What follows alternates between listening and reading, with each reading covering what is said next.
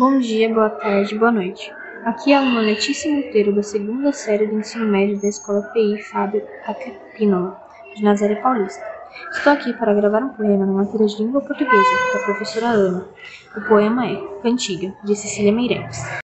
Nós somos como o perfume da flor que não tinha vindo, esperança do silêncio quando o mundo está dormindo. Pareceu que houve perfume, e a flor sem vir se acabou.